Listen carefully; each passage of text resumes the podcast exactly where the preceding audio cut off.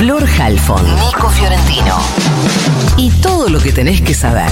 El newsletter de Ahora Dice. De Ahora Dice.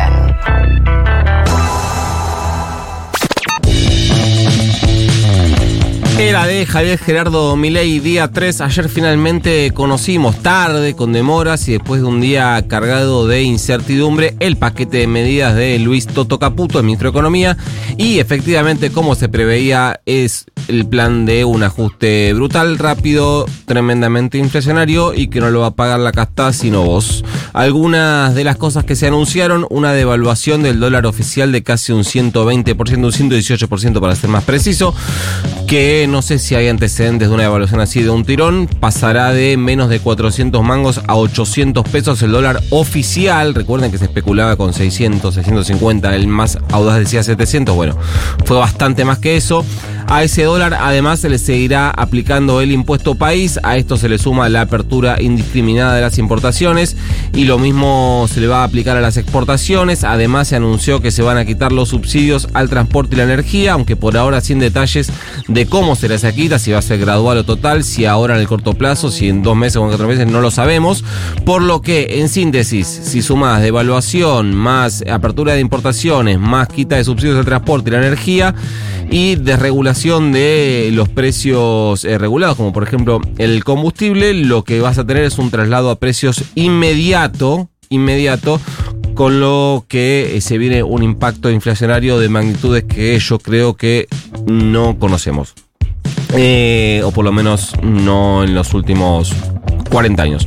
Conocíamos la eh, suspensión de la pauta oficial, ya se había anunciado, se confirmó la suspensión de toda la obra pública cuyas tareas de construcción todavía no hayan arrancado. Ojo con esto, eh, porque hay de las 7.000 eh, obras que hay licitadas, 2.300 más o menos, hablando, hablando de financiamiento nacional, 2.300 ya arrancaron, se suponen que esas van a continuar, y las otras 700 están licitadas sin arrancar, por lo cual lo que viene ahí, donde vos ves 700 obras, lo que eh, deberías ver en realidad son 700 juicios. Eh, además, se van a congelar 1,2 millones de planes potencial trabajo, es decir, la totalidad de los planes potencial trabajo a precio 2023, por lo que los hechos va a implicar una reducción real de mínima del 50%. Solo por impacto inflacionario puede ser muchísimo más si la inflación se descontrola todavía más. Lo único que se incorporó como eh, contención en este paquete eh, brutal es la duplicación de la UH, la asignación universal por hijo e hija, y la suba del 50% de la tarjeta alimentaria. Pero eso no es todo, porque a este anuncio Economía le sumó un cuadrito para explicar cómo va a ser el ajuste del 5% del PBI que anunció Javier Milei, donde aporta información muy importante, entre esa que planea revertir la eliminación del impuesto a las ganancias sobre el salario. Recuerden que esto está por ley, por lo cual van a tener que ir al Congreso para derogar la eliminación de la cuarta categoría de ganancias.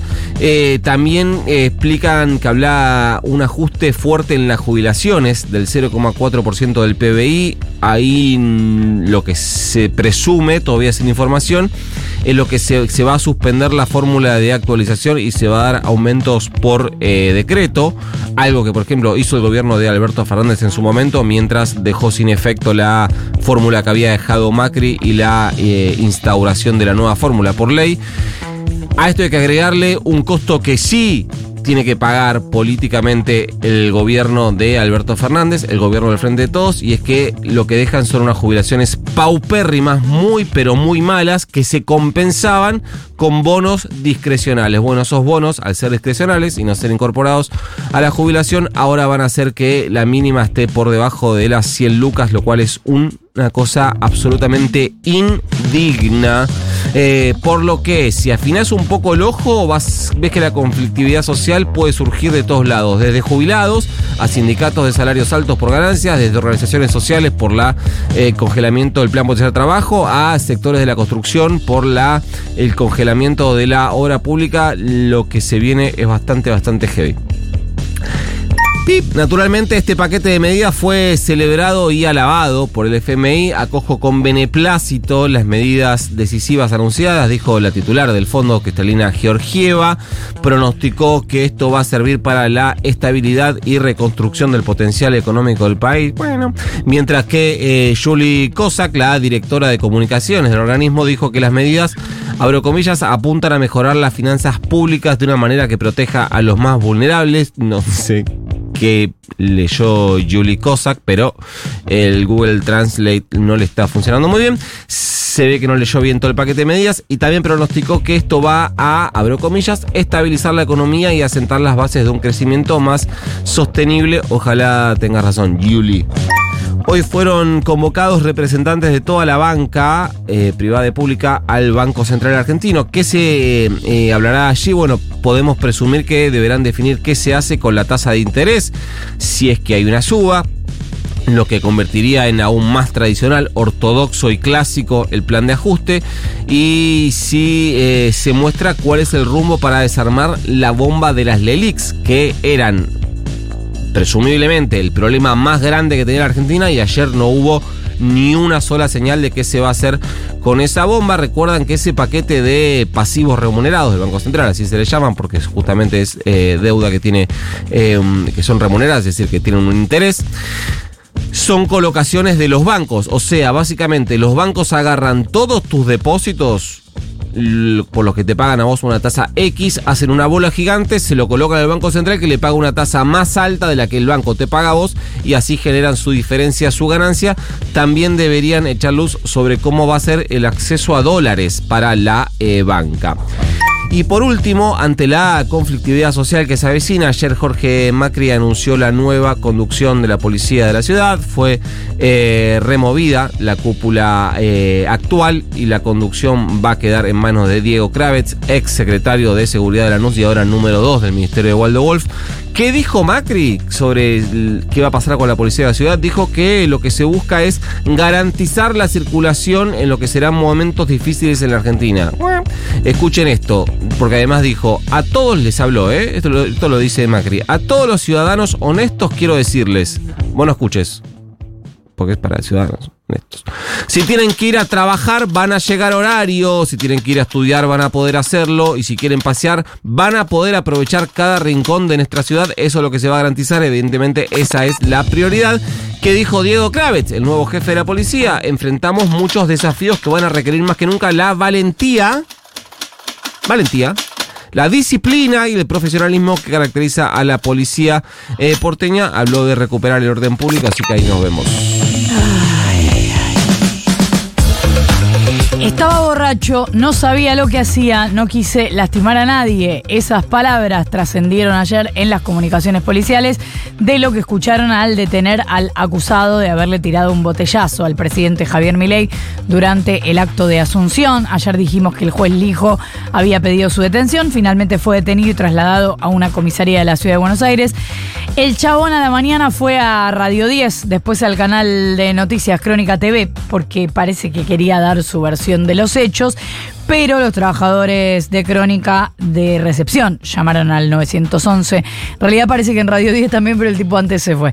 Y la policía porteña lo detuvo. Hoy va a ser indagado por los hechos enmarcados en intimidación pública o atentado a la autoridad, sumado el cargo de lesiones leves contra el custodio de Miley, que recordemos que quedó herido. Se planean manifestaciones contra la decisión del gobernador de San Luis, Claudio Poggi, que intervino por decreto la Universidad de La Puna y desplazó de la punta y desplazó a la rectora, la senadora nacional María Eugenia Catalfamo.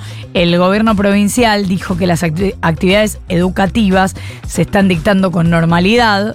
Bueno, que la policía provincial reemplazó a la seguridad privada en el edificio Recordemos que Atalfamo había sido propuesta como rectora de la universidad durante la gestión de Alberto Rodríguez A y el acuerdo había sido aprobado por el Senado Provincial en noviembre.